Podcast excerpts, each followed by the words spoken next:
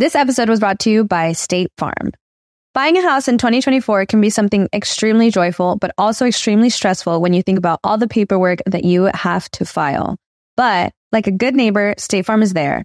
That's a phrase that will help you feel good knowing that you have people who care to help you file a claim or find the coverage for the things that you want to protect. After an accident, you may be worried. Who do I call? What do you do next? I drive peacefully knowing that I have people who have my back.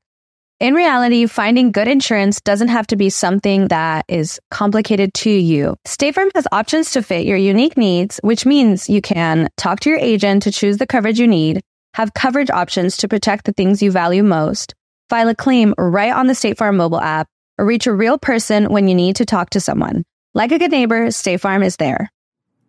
Estás escuchando El Dolo parte de Sonoro y All Things Comedy Network. Este es un podcast bilingüe de historia americana en el que cada semana yo, Eduardo Espinosa, le contaré un suceso histórico estadounidense a mi amigo. José Antonio Badía, que no tiene idea de qué va a tratar el tema. Y hoy viene mi otro amigo. Que nunca tiene idea de nada. ¿De qué trata la, De la que vida? nada, Así, la vida en sí. general. Pero aquí andamos. A huevo, es todo. Qué chido. ¿Están listos? Listos. Oh, yes. El agua con radio funcionó bien hasta que se le cayó la mandíbula. ¿En qué ojo me pongo el parche? Malditos salvajes incultos. Pagaba 25 centavos a los niños de la localidad por cada perro o gato que le llevaran. No, espérate, ¿qué? El parque se hizo consciente, el parque probó la sangre, güey. ¿De qué se va tan? Lo bueno es que nada más te trabas cuando lees, ¿verdad? Sí, sí, sí. –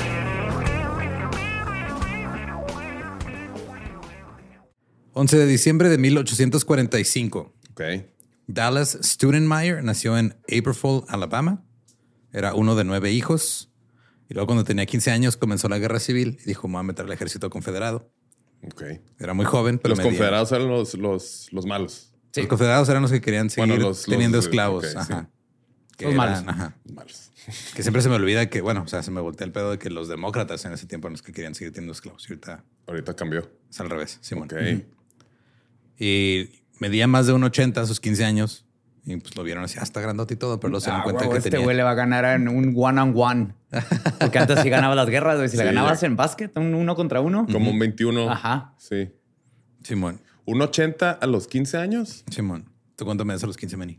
A los 15 estamos en la prepa, ¿no? Simón. Pues ya. un Ya och- también más o menos, Sí, ¿no? más de un 80 y... Pues un 88. Me di el estirón en secundaria. Porque en primero de secundaria todavía estaba chaparrillo. Ajá. Y lo de Bueno, ya normal, sí. Veías a todos desde arriba. Simón.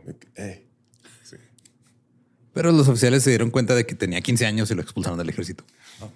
Pero no se rindió porque realmente tenía ganas de dispararle a alguien. Así que se metió otra vez. Escribió de manera distinta su nombre, lo deletreó diferente. Una vez más se descubrió su verdadera edad. Fue expulsado. Así que después de sufrir dos expulsiones del ejército, tomó una decisión. Meterse de nuevo al ejército. Muy bien, muy bien. Y la tercera fue la vencida. Lo dejaron servir como soldado raso en el, eh, el régimen 45 de infantería de Alabama. Porque estaba muy infantil. Ajá. Ok, pero sí se dieron cuenta que tenía 15 la tercera vez o no. Ya les valió verga. Ya valió. Sí, yo creo que ya, ya. Infantería. Ya le habían salido así unos bigotillos. Dijeron, ya, ya. Sí. Pubertería, lo pueden poner. Y alcanza el timbre. Todavía no se inventaba el timbre, pero ya lo alcanzaba. Pero ya alcanzaba. Ajá. Alcanzaba la campana de la La iglesia. campana. Dallas vio acción, resultó herido varias veces. De hecho, dos balas permanecerían en su cuerpo por el resto de su vida. Y cuando terminó la guerra, Dallas se dirigió al oeste y tomó diferentes trabajos. Fue criador de ovejas, carretero, propietario de un comercio así. ¿Carretero hacía carreteras o tenía carretas? Manejaba carretas. Ok. Ajá. Ok. Era Uber de la época. Carretero, ok. Era sí. carretero, sí. Y también era carpintero. Ok. Y luego se mudó al pueblo de Columbus, Texas, alrededor de 1867. Ya de adulto, medía 1,94, Ah, siguió Ah, creciendo, Siguió güey. creciendo ese creciendo, vato, ajá. sí. que básicamente pues, era un gigante. Ajá. También era conocido por ser un caballero con las damas y a ellas también les gustaba bastante su trato. Dicen que era guapo, de ojos verdes, cabello oscuro y se vestía bien. Y de dos metros. Dos Y dos metros, ajá. Pero también le gustaba beber y tenía mal genio. Rápidamente se ganó la reputación de volverse violento cuando se ponía borracho. Pues que imagínate la hueva cada vez que iba al aeropuerto le sonaban las balas, güey, y tenía que explicarles. De que no, ahí están, ahí están. Claro, Sí, claro. Están adentro. Son parte de mí. Si ya no las puede usar. Soy un carretero balaseado. Eh, también se estaba dando a conocer como tirador. Trabajaba constantemente sus habilidades de tiro Y pronto se corrió la voz de que era igualmente preciso con ambas manos. Por lo tanto, siempre usaba dos pistolas. Como cuando te muerde una araña de radioactiva, güey. Esas balas ahí te dan el poder de disparar. Balas ilimitadas. Cuenta la leyenda que, va- que mató a varios hombres cuando vivía en Columbus. En 1874, Dallas Studenmeyer se unió a los Texas Rangers y se desempeñó como segundo sargento. Después de eso, Yo se- conocí a... A Walker. A Walker. sí, Ok. eran compas. Eran compas. Le enseñó a tirar patadas y luego Con las dos manos. Con jeans. Simón. Patadas usando jeans. Papá- ese es el gran talento. Y luego. Dallas le enseñó a Walker a disparar. A disparar. Después de eso, no sabe realmente qué hizo, pero se sospecha que vivió brevemente en México y luego consiguió un trabajo como alguacil del pueblo aquí en Socorro, Nuevo México, en Ok. 1878. Cuando estaba en Socorro, su cuñado, Stanley, al que le decían Doc, Stanley Cummings, vivía en El Paso, Texas. Lo convenció de mudarse para allá y tomar el trabajo de sheriff, ya que la ciudad buscaba contratar a un forastero que tuviera una reputación dura. Ok. Ahora, Doc Cummings era bastante similar a su cuñado. Él se casó con la hermana de Dallas en 1874. También era grande, era corpulento, no era tan alto, pero estaba también grande. También le gustaba pistear. También era propenso a la ira explosiva. Nada Pero- mejor para ser un oficial de la ley que ir explosiva, pisteador y bueno para disparar. Claro, güey. Pero Doc no era médico, nada más le decían así porque era su apodo. Ya. De hecho, Doc tenía un hotel y restaurante en El Paso que se llamaba The Globe y su eslogan publicitario era sin polvo, sin ruido, sin moscas. Ok. sí me quedaría en uno de esos. Sí, Sí, sin polvo, sin ruido. Güey, sin es como mosca. aquí en México. O sea, aquí sí te damos litros de a litro. Sí, güey. pues, es lo como- mínimo que me espero, güey. Gracias Como, por... como por- hotel de Ciudad del Pacífico, ¿no? Con aire acondicionado. Sí. Simón. Y Doc era increíblemente leal a Dallas y le gustaba, eh, o sea, pues así de, hey, güey, vamos a janguear, vamos al paso, güey. Dicen que ya necesitan a alguien como nosotros. Porque el paso era un pueblo rudo, tenía fama de violento. Después de la conclusión de la guerra civil, la población de la ciudad comenzó a crecer a medida que los tejanos continuaban mudándose a las aldeas. Ok. Porque hay que recordar que también había pues, mucho mexicano que se quedó ahí cuando, Se partió la cuando, ciudad. ajá, cuando se hizo un desmadre con los territorios. El paso fue incorporado en 1873 y abarcaba la pequeña área de comunidades que se han desarrollado a lo largo del río. Ahora, para que se den una, una idea de dónde venía esta fama de que el paso era eh, un pueblo rudo, violento y anárquico, No tenían Taco Bell. no tenían Taco Bell todavía, güey. empezar. Todavía no existía tacos, Whataburger, no había No, chicos chicos tacos, güey. Eh, Chinampa tacos. Tampoco. Chinampa, no, tampoco no había nada de eso. Nada. Todo era monte. Bueno, ni monte. Ok. Había monte, pero casi todo era plano. Ajá. Vamos a hacer un pequeño paréntesis. Esto es como un small up dentro del dolop. Smolop. Ajá, vamos a hablar de la guerra de la sal de San Elisario. Ok. La guerra de la sal. Una guerra civil que se desató en 1877. Guerra civil. Que giraba en torno a la propiedad y control de inmensos lagos salados en la base de las montañas de Guadalupe. Pásame la sal. ¡No! Y se peleaban. Pero mi clamato, chinga tu madre. Ven por ella, cabrón. Vas a retener muchos líquidos. En la base de las montañas de Guadalupe, a unos 160 kilómetros al noreste de San Elisario, se encuentra una serie de lagos salinos secos. Entonces la sal era valiosa para diferentes propósitos, como que supiera mejor la comida, eh, curar carne, hacerla beef jerky y otras cosas. También lo usaban para así hacer solución salina y tomar porque pues, sudabas un chingo. Estamos en el desierto. Se hacen sus sobritos. Simón. rituales. ¿No? ¿Las sales se usan rituales? Sí, Sí, para de sal, protegerte de Simón. demonios. para hecho. A partir de 1866, la Constitución de Texas permitió a las personas reclamar derechos mineros. Así que en 1870, un grupo de líderes influyentes reclamó la tierra en la que estaban los depósitos de sal. No lograron obtener el título exclusivo de la tierra y empezaron a pelearse sobre quién, o sea, de quién era la, la- la tierra y de quién era la sal. William Wallace Mills favorecía la propiedad privada individual. Este Louis Cardis favorecía el concepto de mancomunidad y Albert Jennings Fountain eh, favoreció la propiedad del gobierno del condado con acceso comunitario. Entonces Mills quería pro- pura propiedad individual, Cardis quería una comuna y Fountain quería como una comuna controlada por el gobierno. Y Crazy Joe Bucket tenía una mina de pimienta, güey. Dijo, pártanse la madre, yo voy a minar pimienta. Pimienta. El futuro es la pimienta. Sí, lo, no, el futuro es la sal de ajo. se juntaron, se vinieron a, a México y así nació Nor Suiza. ¿no? Así que Mills se convirtió en el líder del anillo de sal y Cardis y Fountain en los líderes del anillo antisal. Antisal, ok. Y luego en 1872, Charles Howard, que venía de Virginia, llegó a la región decidido por restaurar el poder del Partido Demócrata acá en Texas.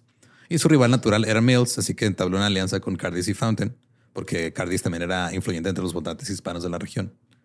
Howard fue elegido juez de distrito y casi al mismo tiempo empezó a pelearse con sus aliados porque pues, era de, "Eh, güey, o sea, ya voy a ser juez. O sea, ¿quién va a tener el, tener el poder realmente, tú o yo? Total, que en el verano de 1877, Howard presentó un reclamo por los lagos salinos a nombre de su suegro. Ah. George Simpleman, un güey de Austin. Se ofreció a pagarle a cualquier salinero que recolectara sal la tarifa actual por su recuperación. O sea, dijo, "Ah, yo te cobro porque la saques, pero es mía, güey. O sea, tú ven a minarla, pero me la dejas aquí. de chingada". Ok. Los tejanos de San Elisario, alentados por el padre Borrajo y el apoyo de Cardis, recolectaron y guardaron sal. Se la quedaron, güey, a pesar de lo que dijo Howard. Y Como la fum- gente con el papel de baño de- en la pandemia. ¿no? Sí, güey, sí estaban acumulando un chingo de sal. Entonces empezaron a desconfiar del gobierno, obviamente. Digo, tejanos, güey. Tejanos y mexicanos. Ajá. Una tierra sin nada. O sea, no estás esperando por sal. no es agua, No, es no sal. es petróleo, no es animales, no, es sal. Es sal. Formaron comités o como los llamaban ellos juntas en, en San Elisario, en Socorro en- y en Isleta para irse contra Howard. De hecho, tuvieron varias reuniones secretas en 1877 durante el verano. Entonces, el 29 de septiembre, José María Juárez y Macedonia Gándara amenazaron con recolectar un vagón de sal. Charles Howard se enteró y dijo, Not on my watch. Hizo que la- el- le dijo al alguacil del condado, Charles Kerber, que los arrestara. Y luego fue a la corte en San Elisario ya para ponerles cargos. Sin embargo, una facción de hombres armados llegó a arrestar gente que iba a buscar este, a, a ir a ponerle cargos a, a este güey. Y Howard también fue, o sea, lo fue perseguido por ellos. Lo encontraron en la casa del sheriff Kerber en Isleta y que lo capturaron y lo llevaron de regreso a San Elisario. Estuvo preso con varios cientos de hombres vigilándolo. El 3 de, el Mi 3 de pelea es octubre. justa, el sazón debe ser para todos. El 3 Si de le pone el octubre. limón a huevo, le tienen que poner sal. Así si no, no es. funciona. Todo ser humano tiene derecho Sí, es un a un buen caldo de pollo. Un caldo de pollo. Y el 3 de octubre fue liberado tras el pago de una fianza de 12 mil dólares y su renuncia por escrito de los derechos de los depósitos de sal. Así que Howard se fue a Mesilla, Nuevo México. Ahí se quedó un rato en la casa de Fountain. Inventó la sal de mesa.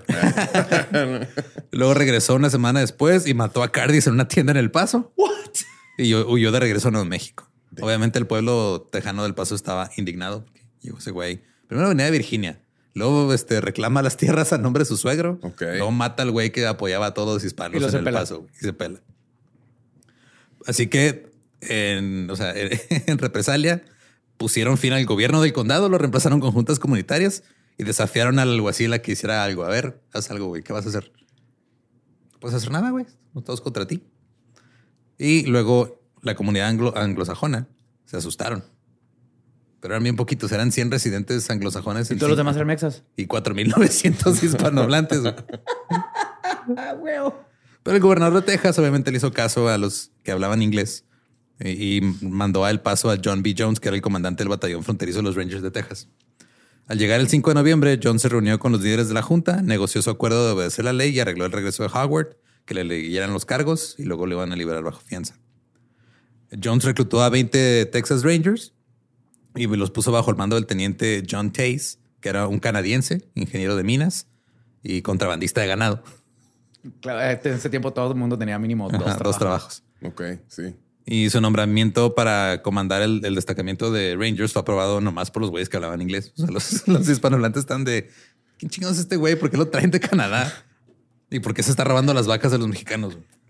De que lo explicamos ahorita, ¿no? ¿Por qué no, no, no, no, votaron? Aquí está acá en, English. ya.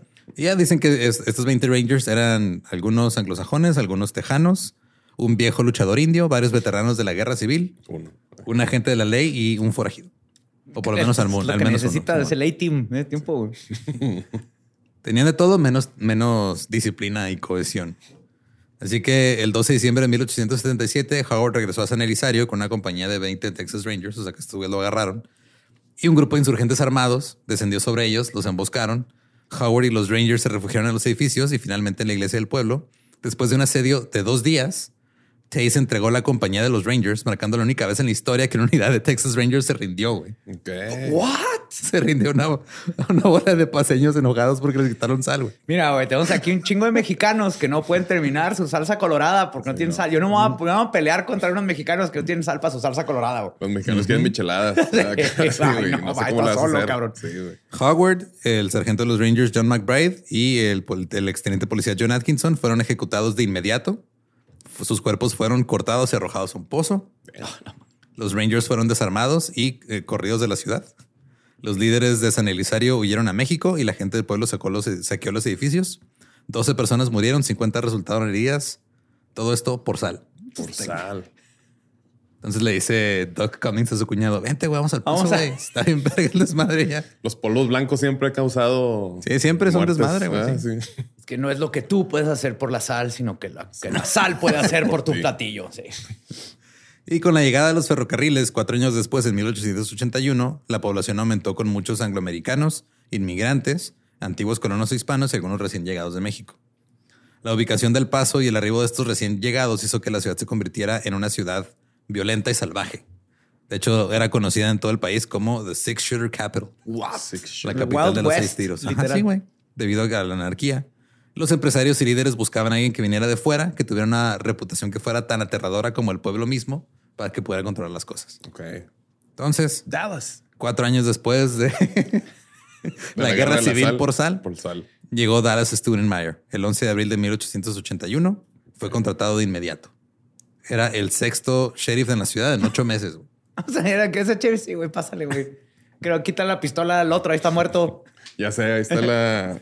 ¿Qué talla eres?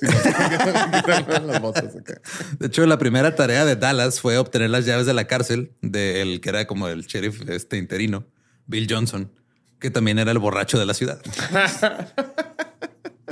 Tener padre ¿no? Siempre había el borracho de la ciudad, el loquito de la ciudad. Sí. Tenías un personaje. güey. Uno nomás. Alguien más quería ser borracho que no. no, tendría no, que no, morirse no. el, el otro bor- Ese borracho. puesto está ya ocupado. Dallas llegó con Johnson, le pidió las llaves, pero Bill estaba borracho.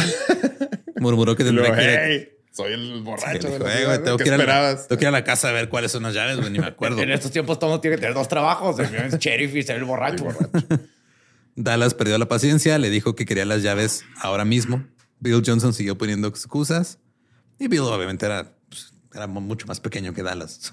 Sí. Un güey de casi dos metros y un güey de estatura promedio. Así que Dallas levantó a Bill, lo volteó, lo sacudió y salieron las llaves y luego lo aventó al piso. Ok. Es una caricatura esto. Esto era exactamente lo que los líderes de la ciudad están buscando. O sea, no solo había lidiado con el problema, sino que también humilló al sheriff borracho del pueblo al mismo tiempo. Entonces las cosas ya estaban bastante tensas en el pueblo como resultado de los constantes problemas entre los mexicanos, los Rangers de Texas y la gente que quería sal. Recientemente, dos ex Rangers habían matado a dos vaqueros mexicanos que estaban buscando 30 cabezas de ganado que les robaron en México y los mexicanos que vivían en El Paso querían venganza. Llegaron 75 mexicanos al paso tres días después de que Dallas se hiciera cargo de ser sheriff en busca de tirar chingazos. Los Rangers, por su parte, eran considerados por la mayoría de la gente del paso como fanfarrones borrachos. Entonces, Solomon Schutz, que era el alcalde del paso, hizo una excepción con los mexicanos y les permitió ingresar con sus armas de fuego. De qué así, pásale. Sí, pásale, güey, no hay pedo. Welcome. Gus Kremkow, un agente del condado del Paso, los acompañó al rancho de Johnny Hale, que era un ranchero local y presunto ladrón de ganado. Y ahí encontraron en el rancho, bueno, ahí cerca del rancho, los cadáveres de los dos vaqueros mexicanos. Fueron llevados de regreso al Paso. Un tribunal del Paso llevó a cabo una investigación sobre las muertes con el agente Kremkow, que hablaba español, siendo el intérprete. El veredicto fue que los vaqueros mexicanos Sánchez y, Juarique habían estado en las inmediaciones del rancho de Hale buscando el ganado que les habían robado. Y el tribunal determinó que los ladrones de ganado eh, eran gringos, entre ellos Hale, y tenían miedo de que los hombres descubrieran que se habían robado sus vacas Por eso los dispararon. y por eso los mataron. O sea, pues dijeron, "Ah, es que si estuviesen en cuenta que nos robamos sus vacas, van a venir con más mexicanos armados Ok, sí. y va a ser, va a ser un desmadre. Dos ladrones de ganado estadounidenses, Purvey y Fredericks, fueron acusados de los asesinatos de Sánchez y Juarique después de que andaban ahí en un pinche salón, ahí en una taberna, alardeando que habían matado a dos vacas mexicanos. Oh my God.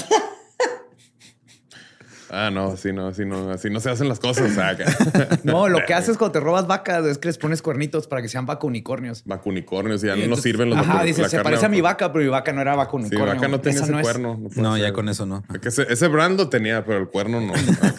a mí no me engaña.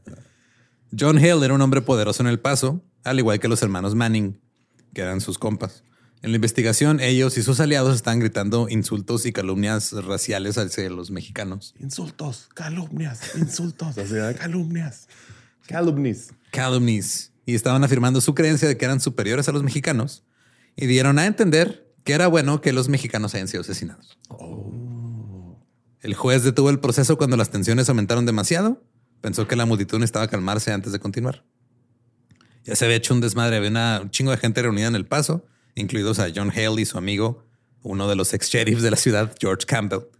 Había tensión entre algunos de los estadounidenses de que estaban preocupados de que los mexicanos, obviamente molestos, inquietos y fuertemente armados, porque el alcalde dijo: Sí, tragas su escopeta, no, no hay pedo. Pásele. Se volvieran violentos mientras se exigían justicia por sus dos eh, vaqueros asesinados. De- Dentro de la investigación, Pervy y Fredericks fueron acusados formalmente de los asesinatos y arrestados de inmediato. Se levantó la sesión y la multitud se dispersó. Los arrestaron, fueron, los arrestados, perdón, fueron programados para su juicio en una fecha posterior. Y con la tensa situación anterior apaciguada, los mexicanos regresaron a México con los cadáveres para hacer el entierro adecuado. Ok, todo bien. El nuevo alguacil Dallas Studenmeyer estuvo ahí presente en el tribunal. Después de que se levantó la sesión, cruzó la calle para ir a cenar al restaurante de su cuñado, al Globe. El agente Kremka fue al salón Keating, que estaba ahí a un lado, hay un salón para recuperar su rifle y su pistola que había dejado ahí guardadas. Y algunos de los hombres del lado de los Rangers también fueron a ese mismo bar a beber. Se dice que era uno de los bares más culeros del paso en esa época. Pero no tenía moscas. Pero no tenía, no, no el, el restaurante del que no teníamos. Ah, sí, sí. El bar era, El bar. ese no era el cuñado. Ese, Sí, ese el bar es tenía polvo, moscas y- Polvo, moscas y ruido. Ahí Y había de todo. güey. El exalguacil de la ciudad, George Campbell, gritó, cito, cualquier estadounidense que sea amigo de un mexicano debe ser ahorcado. Ah, hijo es tú. El intérprete y agente Kremka dijo que esperaba que Campbell no se refiriera a él. Y dicen que Campbell le respondió, cito, si el zapato le queda bien, úselo. Uy, güey. John Hale, que también había estado bebiendo bastante, pero estaba desarmado, de repente gritó, George, yo te cubro. Sacó una de las pistolas que tenía Campbell en su, en su funda y le disparó a Kremka justo abajo del corazón. Estaba herido, pero no estaba muerto. Se recargó en la puerta, sacó su propia pistola. Studenmark estaba cruzando la calle, escuchó el disparo, saltó de su silla de comedor en el restaurante de su cuñado, sacó sus dos pistolas, salió corriendo a la calle Y agarró un salero y lo hace. Suéltelo aquí, me chingo la sal. Es el único sa- salero que La sal a los ojos. Como Lara Croft. Empezó a, o sea, pues empezó a disparar, güey. Y mató a un mexicano inocente. sa- Salió corriendo así, güey, acá. Sí, güey. De hecho, salió corriendo acá, este, empezó a disparar porque estaba ahí enfrente del bar, nomás para hacer ruido. Y mató a un mexicano que iba pasando por ahí, inocente, güey. Que nomás estaba buscando cubrirse los disparos. Luego, Hale corrió detrás de un poste frente al salón, justo cuando Dallas corría hacia allá. Dallas se detuvo, nomás así como que esperando que este güey saliera. Eh, Hale se asomó alrededor del poste y Dallas le disparó en la frente, matándolo instantáneamente. Pues ahí estaba. ca- Campbell salió uh, de, de su escondite con su pistola desenfundada, vio a Hale muerto, le gritó a Studenmeyer que esta no era su pelea. Sin embargo, el agente Kremka, creyendo erróneamente que Campbell era el que le había disparado cuando le había disparado al otro güey, disparó sus pistolas dos veces a Campbell antes de perder el conocimiento por la, por, brazo. por la pérdida de sangre. La primera bala de Kremka golpeó el arma de Campbell y le rompió la muñeca derecha, mientras que la segunda le dio en el pie. Campbell gritó de dolor, recogió su arma del suelo con la mano izquierda. Studenmeyer se alejó de Hale, instantáneamente le disparó a Campbell, quien volvió a dejar caer su arma, se agarró el estómago, se rompió en el suelo. Y lo, what you say. Así me estoy imaginando todo. güey. es, es lo mismo. Es eso, Dear Sister, güey.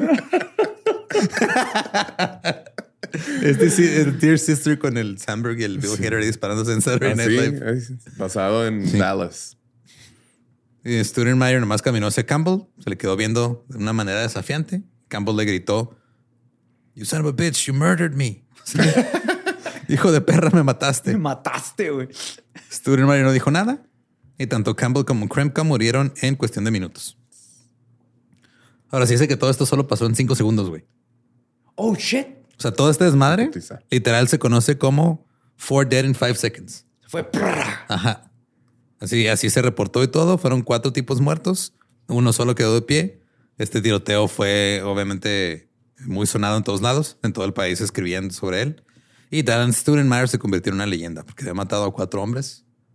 Digo, uno por accidente, pero en sus primeros seis días como, como, sheriff. como sheriff, como Marshall, mató a cuatro güeyes. Y así se llama del tiroteo hasta la fecha. Cuatro muertos en cinco segundos. Wow. A partir de entonces se decía que Dallas de repente... 1880 y algo era. 81, 81, sí. Se dice que Dallas, cuando se ponía pedo, se ponía como que a platicarles a todo el mundo así del tiroteo. así de, Claro. "Oh". Vez maté a cuatro güeyes en cinco segundos. Durante los siguientes meses, Dallas mató a otros seis hombres en tiroteos mientras intentaba realizar arrestos. en tres segundos. Yes. Sí, con récord acá le decía a su cuñado, cuñado, a ver, toma el tiempo. Saca tu cronómetro de arena. y con esto la tasa de criminalidad del paso se redujo drásticamente. Oh, o sea, sí estaba funcionando. Todo el mundo le tenía miedo a Dallas Studenmeyer. Pero la ciudad estaba dividida en dos campos, los que estaban a favor y los que estaban en contra. En contra de Dallas estaban los hermanos Manning, que habían sido amigos de Campbell, el ex sheriff, y que eran amigos de Hale, el otro güey que ahí terminó con la bala entre los ojos. Ahora los Manning eran de Alabama, eran Frank, James y George. George también era conocido como Doc, pero él sí era doctor. Ok, a ver, qué confuso, güey. Sí, entonces era Doc Cummings, que era el cuñado de Dallas, que no era doctor, y Doc Manning, que sí era doctor. Él había estudiado en la Universidad de Alabama y también había estudiado en París. Pero luego cuando estaba en Francia se enteró de que estaban luchando una guerra civil y dijo yo quiero defender a la Confederación. Después de la guerra los hermanos Manning juraron nunca afeitarse la barba hasta que el sur se levantara de nuevo. Entonces, para este punto pues ya tenían chingos de barba. Ajá. Entonces Doc Manning, al igual que Dallas y Doc Cummings, también tenía un temperamento terrible. Todo el mundo tenía temperamento muy. Pues que eran los 1800, güey. O sea, no? güey, sí. No había, no había. Tierra no habían excusado. Tú me habías excusado. Me. En el paso, gente con el frío y el calor y no había aire acondicionado. Sí está. Ya sé, güey. Pues era que, que está haciendo calor ahí. Más Sí. o menos. Bien, calor ajá, enoja. bien salados. Cuando ejercía la medicina en Giddings, Texas, eh, se peleó con cuchillos con el médico rival del pueblo. Ok. Se estaban es peleando como por te dabas territorio. de, internista, güey. Tenías que ganar con el doctor con un bisturí, güey. Con un bisturí nomás así. Ah, Muy bien, hijo mío. Ahora sí puedes operar. perfecto. Y también este, dicen que era bueno disparando. Ahora, Frank Manning había manejado varios salones de tiendas de campaña mientras se construía el ferrocarril hacia El Paso. Que era básicamente, era, un, era una carpa que era barra. Ok. y ya. Si los trabajadores de los ferrocarriles terminaban de trabajar, se iban a pistear a esa madre y luego al día siguiente en lo que ellos seguían armando la, la vía, se, movía el bar junto con ellos. Como puesto de barbacoa, pero bar. Así Exacto, nomás. De bar. Un puesto de bar. Sin la bacoa. En movimiento. Ah, sin- en movimiento. sí. La vaco. Sin la bacoa. Cuando llegó el ferrocarril, abrió el Manning Saloon y en el paso también los Manning eran bien conocidos. Para cuando llegó Dallas, eh, tenían varias cantinas. Eh, James Manning, el otro de los hermanos Manning, quería ser político. Una vez se postuló sin éxito a la alcaldía y todos eran este, borrachos, les gustaba pelear sucio y no tenían problemas para recurrir a la violencia. Ahora estaban molestos porque el nuevo sheriff había matado a su amigo, George Campbell y a Hale. Y tienen un barbón, y está el calorón, y es como que Sí, güey. Hay que rasurarlos. No, todavía no se levanta eso. Entonces se fueron tras Bill Johnson, el tipo que Dallas había volteado de cabeza y humillado para quitarles llaves. Lo pusieron pedo Uh, y le empezaron a decir, oye, que te voltearon. uh, que te, uh, que te voltearon. Sí, güey, sí. Uh, que te voltearon. Uh, que te Quiere llorar, quiere llorar. Y lo convencieron de asesinar a Dallas. Se aseguraron de que estuviera bien borracho cuando lo convencieron. En cuanto te tenga al revés, Sí, ¡pum! Le metes. sí. Le metes un chingazo Ahora, tres días después de la pelea de los cuatro muertos en cinco segundos, Dallas y Cummings hacían su ronda. Estaban ahí en la intersección de las calles El Paso y San Antonio, aquí bien cerquita. donde estamos. creo que en corto. Bill Johnson estaba em, eh, esperando detrás de una pila de ladrillos, agachado, para emboscarlos. Con una escopeta en una mano y una botella de whisky en la otra. claro, güey. Y se equivocó. Le, le tomó, le tomó, le tomó la. Escopeta y le aventó la botella. Y luego, fuck. Así no funciona esto. Cuando Dallas y Doc, Doc se acercaron, Bill se intentó levantar, pero estaba tan pedo que estaba temblando. Este le estaban temblando las piernas y se cayó hacia atrás. A ver, túmbame, güey, túmbame. Entonces el güey terminó disparando hacia arriba. No les dio. Nomás les avisó que ahí estaba, güey. Sturenmar inmediatamente volteó y le metió ocho balas a Johnson, güey. Oh, oh, la verga, güey. Con las dos pistolas hacia madre, güey. Sí, te decir dos de una extra. Le voló los huevos un disparo. Ah, la verga, güey. Esa no sé, pero los huevos sí. Qué bueno que andaba bien pedo el güey. Para no, como que no sintió eso. Bill Johnson se desangró rápidamente. Pero se dice que Bill no era el único que estaba ahí para intentar deshacerse de Dallas. Había otros güeyes ahí cerca que empezaron a disparar contra Dallas y Doc. Y Dallas recibió un disparo en el talón, pero aún así se fue contra los demás tiradores y todos huyeron. Pues abrió el puesto de borracho del pueblo. Tenemos una vacante nueva. Interesados mandaron mandar acá su CV. Todavía no existen mandar, los CVs. Mandar una muestra de vómito. Muestra de vómito. Esto obviamente hizo que se enfurecieran más los hermanos Manning y aumentó su sed de venganza. Mientras tanto, Sturenmar siguió tomando una línea dura contra la ciudad sin ley de El Paso. Entre el tiroteo de Johnson, que fue en abril, y el siguiente de febrero, Dallas mató a otros seis hombres en tiroteos durante situaciones de arresto. Y a medida que crecía la leyenda de Sturenmeyer, la tasa de delitos violentos de la ciudad cada vez disminuía y disminuía más. Ya le tenían miedo, se estaba funcionando. Doc Cummings también se estaba convirtiendo cada vez más en un representante de la ley. Y ya era como, o sea, pues, porque literal no lo estaban pagando. Ese güey nomás estaba ahí por gusto porque le caía bien su cuñado, güey, y ya. Vamos a matar gente. Vamos. Eh, tú cáele, güey. Sí, mira, ahorita. Es que es Doc de documentalista, güey. Ah, Estaba claro. comentando todo en su cabeza. Y eh, a Cummings le dijeron, oye, ¿no quieres ir con un sheriff de Kansas? Va a ir a México. Anda buscando a un criminal que es, anda fugitivo, güey. Dijo, ah, Simón. Y luego cuando regresa, Le dijo, I'm coming. I'm Cummings. cuando regresó, eh, Dallas le dijo, eh, güey, te fue chido, ahora le va. Cúbreme porque voy a ir a casarme, al rato vengo. Y se regresó a Columbus, Texas a casarse con Isabella Sherrington. Así que Doc Cummings dijo, ok, voy a aprovechar que estoy aquí ya ahorita solo a cargo de este pedo para hacer una buena obra para mi cuñado, que me cae tan bien. Decidió aprovechar su momento en el cargo como sheriff del paso para deshacerse de los hermanos Manning antes de que Dallas regresara. ah, su regalo de bodas. güey. Sí, güey. Ah, Maté a estos güeyes para ti. Sí, mira, sí, ahí está. Ah, no debiste haberlo. hecho. Doc le pidió primero a James Manning que bebiera con él, pero Jim rechazó la oferta porque dijo que estaba dejando de tomar. Pero dijo, tal vez un poco de sidra. Ah, ok. Mientras tomaban ahí algo, Doc acusó a Jimmy y a sus hermanos de hacer que otros hicieran el trabajo sucio por ellos. Se fue de, "Eh, güey, o sea, quieren chingazos, métanos ustedes, güey, ¿por qué andan ahí Convenciendo a convenciendo a borrachos. otros güeyes, borrachos, borrachos, sí. güeyes? Ajá. Jim lo negó, Doc le dijo mentiroso y le preguntó a Jim si andaba arreglado. O sea, arreglado de que andaba armado. Ah, ok. Sí. Sí, arreglado. Nada más había sal en ese tiempo. Así que Jim se quitó el abrigo, reveló que estaba desarmado y dijo, cito, haría cualquier cosa para resolver esto de una manera tranquila. Y lo pon los huevos también. pa. Luego los dos hombres salieron y en ese momento iba pasando un transeúnte inocente. Cummings le dijo a, a este Jim, le dijo, eh, güey, ¿este no es un amigo tuyo? Y el transeúnte dijo, no, no, yo nomás vengo aquí caminando y no sé nada. Le dijo, ah, bueno, pues camina, pero de aquí hasta allá con los brazos arriba, güey. No quiero todo sorpresas". paranoico. Simón. Mientras esto sucedía, Jim se metió en chinga al salón y agarró una pistola. Y le dijo, muy bien, Doc, resolvamos esto. Ambos hombres empezaron a disparar a madre dentro del bar. Resolvamos. no sé, güey. eso como- Uy, los bares, güey. Así que, oh, Pues mames, sí. me acuerdo de poner este póster de Jim Morrison. Ya, güey. Ya está güey. Volaron los huevos a mi póster de Jim Morrison. Chingo de resonador para madera, güey. Era lo que más gastaban. Chale. Sí, los que estaban ahí, digo, obviamente, pues hay relatos medio exagerados, ¿no? Porque que se o sea, así descargaron sus armas y estaba el pinche humo y polvo y todo. Ya cuando se calma el, el polvo y el humo, eh, se dieron cuenta que Doc había recibido dos disparos. Es que esto no hubiera sucedido en mi hotel. Salió tambaleándose a la calle del paso, se cayó y murió. No, Doc. Doc. Doc. Manning fue arrestado, pero en su juicio, con- no está vivo, Doc. el Manning fue arrestado, pero en su juicio con un jurado compuesto por residentes locales, muchos de los cuales eran sus amigos. Ajá. se determinó que había actuado en defensa propia.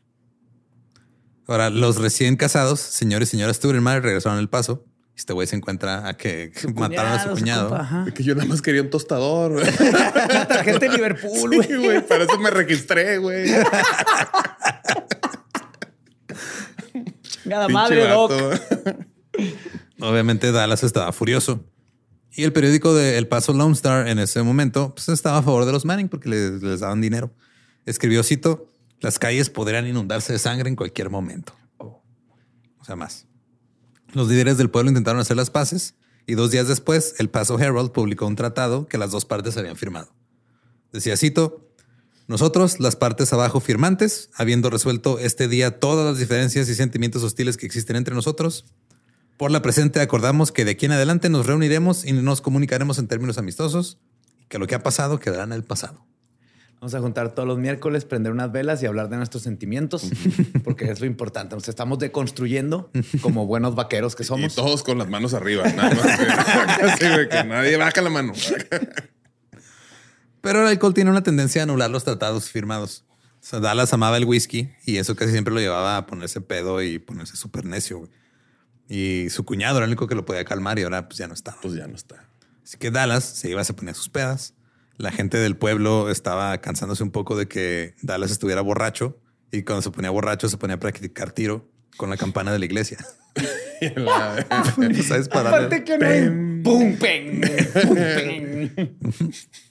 Sheriff, ya, por favor. Ya. ¿A quién le hablo para que te callen? Pim, pim, pim.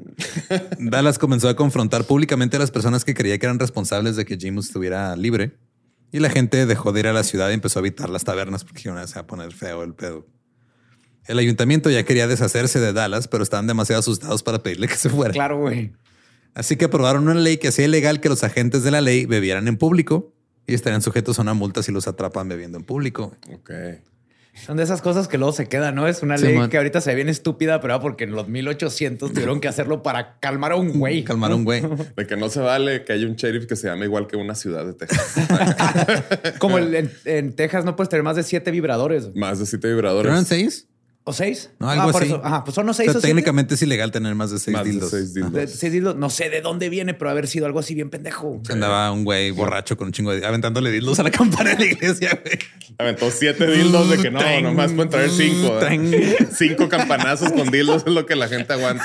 Ya. Ya de. Es demasiado, güey. El problema es que el trabajo de Dallas era cobrar las multas. Se siguió tomando, güey. Sí, ah, sí, No después, pensaron bien, después ¿verdad? me pago. Después me pago. El Paso Times incluso escribió que debería retirarse y produjo estadísticas de delincuencia que mostraban que la tasa de la, de la ciudad variaba dependiendo de si Dallas estaba borracho. o no. Ese es- Güey, no mames. Ese día lo vimos borracho y asaltaron un güey. todo dependía. O sea, estás como la. Hasta regálale una botella, güey. Ya se En una hora ya se vamos a. Dallas respondió irrumpiendo en la oficina del periódico y amenazando con hacer que el editor se fuera de la ciudad. Finalmente, en 1882, el ayuntamiento se reunió con el plan de despedida a Dallas, pero se enteró. Llegó borracho a la reunión del ayuntamiento con sus pistolas en la mano, haciéndolas girar. Y gritó, cito, puedo montarme sobre todos los malditos concejales aquí. Hijo de la chingada. Y, si, y ellos sabían que sí puede. Sí, güey. Así que aplazaron la reunión sin llegar a una decisión. Buena, buena decisión, buena decisión. Pero Dallas después este, se calmó y ya sobrio se dio cuenta de que esto no estaba funcionando, así que eh, entregó su renuncia y nombraron a su alguacil adjunto James Gillette para sucederlo. Porque dijo, no, la neta, sí me pasé de verga, güey. Este, ya todo el mundo me odia. me la paso bien pedo. Sí sirvieron esas sesiones de deconstrucción y Sí. Pero por alguna razón, en lugar de irse del paso, Dallas decidió quedarse. De hecho, dirigió el restaurante The Globe, el que era de su cuñado. Y luego el 13 de julio, porque pues, parece que será requisito tener este, este tipo de historial. Dallas Stuyvesant fue nombrado mariscal adjunto de Estados Unidos para el territorio oeste de Texas y Nuevo México. De Estados Unidos. Ajá.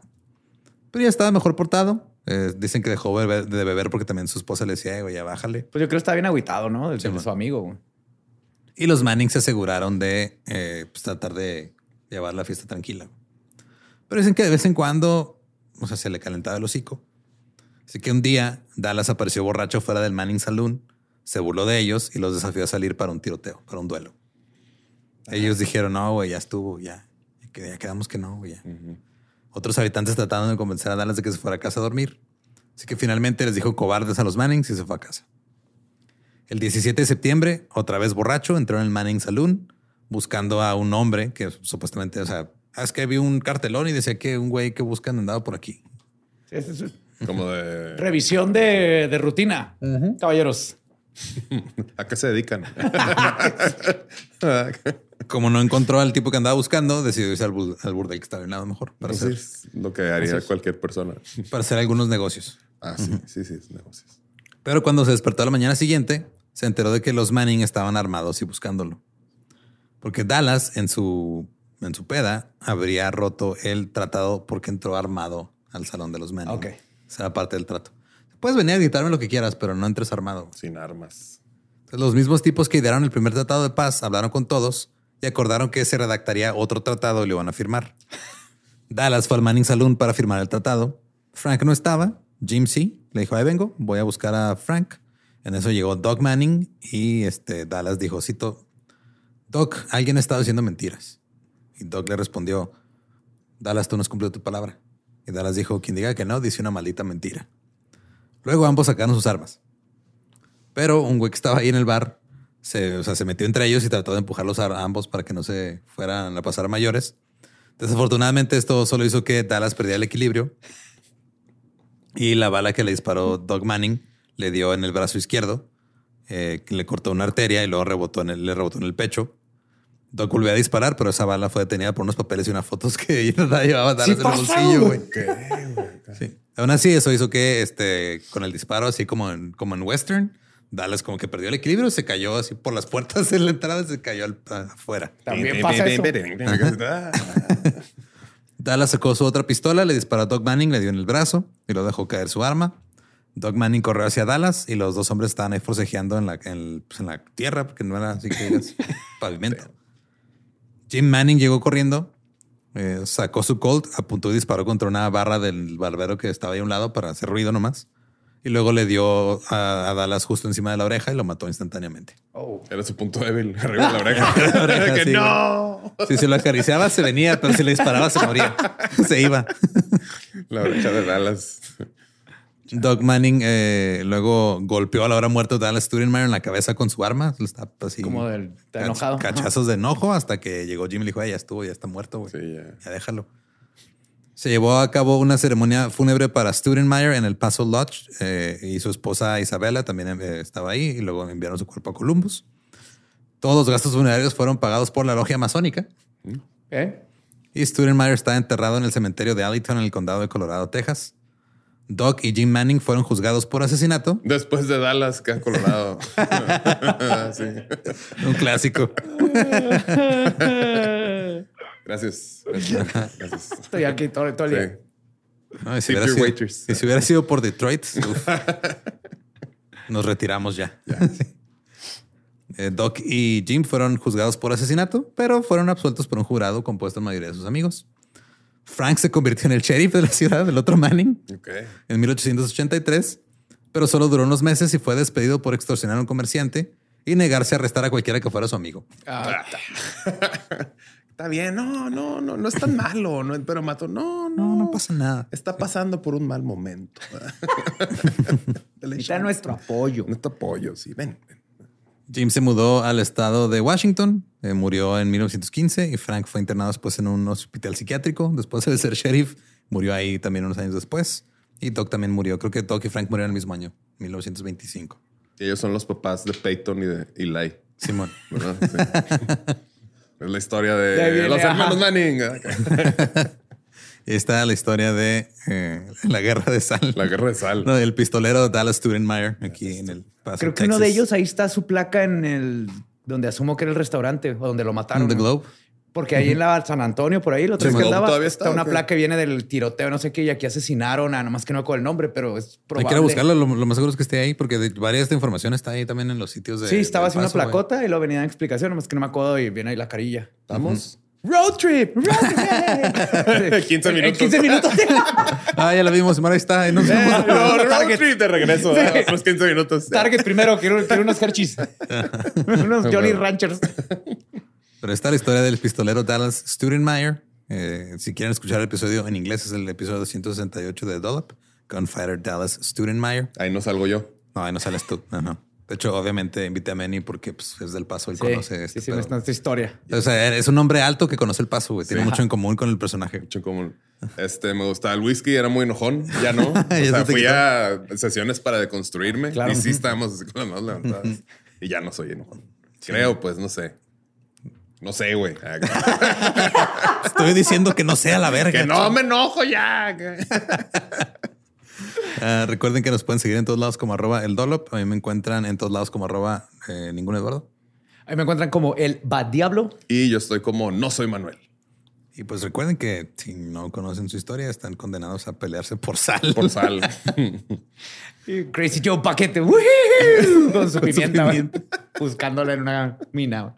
Sean Crazy Joe Bucket. Crazy Joe Bucket. ¿Estás listo para convertir tus mejores ideas en un negocio en línea exitoso? Te presentamos Shopify. Tal vez no lo sabías, pero nuestro podcast More Than Mamis es un negocio y lo empezamos por supuesto para desahogarnos y hablar sobre la maternidad, no para convertirnos en expertas de ventas y del e-commerce. Así que sí, necesitábamos ayuda para vender nuestro merch y poner en marcha nuestra tienda. ¿Y cómo suena con Shopify? Llegó otra venta. Shopify es la plataforma de comercio que está revolucionando millones de negocios en todo el mundo. Ya seas un emprendedor desde tu casa o desde donde sea, Shopify es la única herramienta que necesitas para iniciar, administrar y hacer crecer tu negocio sin dificultades. Con Shopify puedo gestionar pedidos, envíos y pagos desde cualquier lugar, brindándote toda la información y estadísticas de tus ventas al detalle. Regístrate para un periodo de prueba con tan solo un dólar al mes en shopify.com barra sonoro, todo en minúsculas. Ve a shopify.com barra sonoro para llevar tu negocio al siguiente nivel. Shopify.com barra sonoro.